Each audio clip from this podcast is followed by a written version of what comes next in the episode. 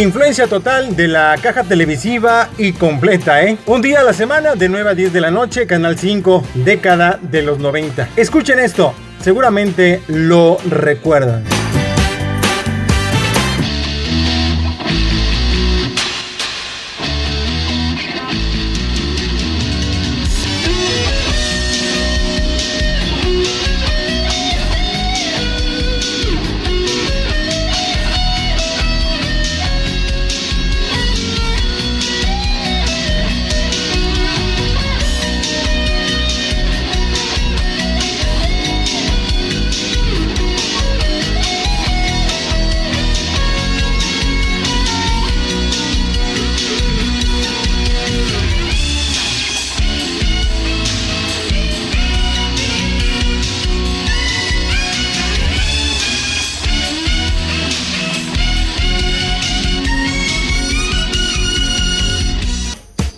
No voy a preguntar con qué personajes se identificaban porque eso la verdad sería muy pero muy teto. Pero varios sentían que podían ser Dylan McKay, Steve Sanders o el mismísimo Brandon Walsh. Y es que a esa edad los adolescentes mexicanos entre 14 o 16 años, las hormonas las traíamos a flor de piel. Cualquier toqueteo, beso o apapacho gacho podía haber terminado en un gran venidacho, Beverly Hills 90-210. Jóvenes norteamericanos de clase media que seguramente para nosotros serían aquí en México como la clase alta, la clase empresarial o bien podría ser la clase política vidas acomodadas, la high school, casilleros en los pasillos. Por cierto, esto no se estila mucho aquí en México en las preparatorias mexicanas y me acuerdo alguna vez que un güey en la prepa, algún lidercillo estudiantil nos prometía a todos que iba a poner casilleros para todos.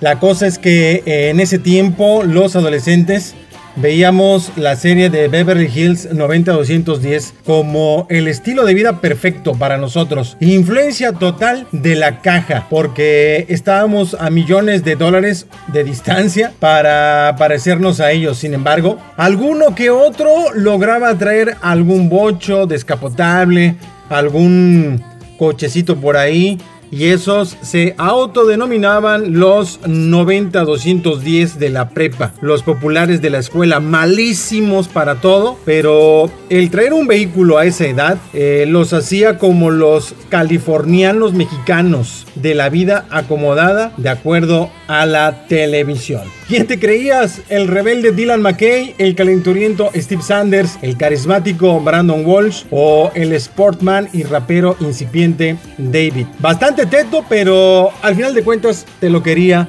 preguntar. Canal 5, 9 de la noche, una hora a la semana.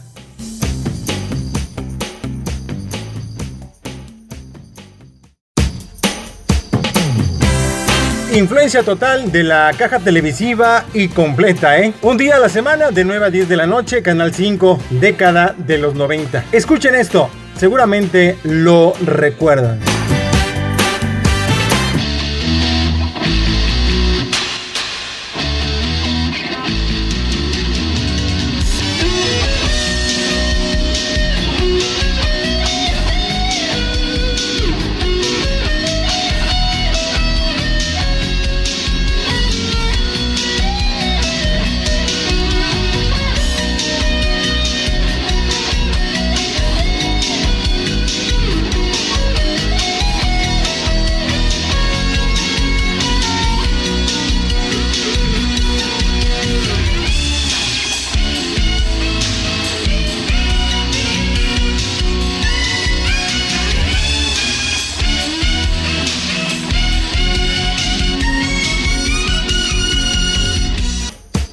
No voy a preguntar con qué personajes se identificaban porque eso la verdad sería muy pero muy teto. Pero varios sentían que podían ser Dylan McKay, Steve Sanders o el mismísimo Brandon Walsh. Y es que a esa edad los adolescentes mexicanos entre 14 o 16 años, las hormonas las traíamos a flor de piel. Cualquier toqueteo, beso o apapacho gacho podía haber terminado en un gran venidacho, Beverly Hills 90-210. Jóvenes norteamericanos de clase media que seguramente para nosotros serían aquí en México como la clase alta, la clase empresarial o bien podría ser la clase política vidas acomodadas, la high school, casilleros en los pasillos. Por cierto, esto no se estila mucho aquí en México en las preparatorias mexicanas y me acuerdo alguna vez que un güey en la prepa, algún lidercillo estudiantil nos prometía a todos que iba a poner casilleros para todos.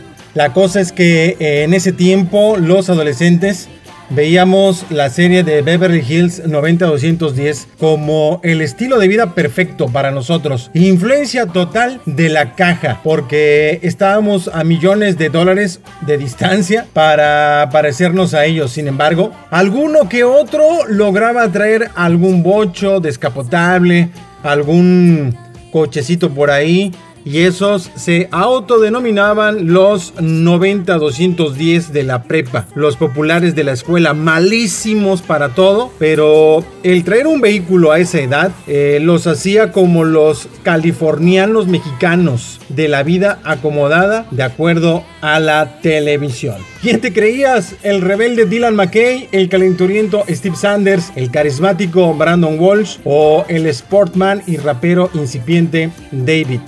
Teto, pero al final de cuentas te lo quería preguntar. Canal 5, 9 de la noche, una hora a la semana.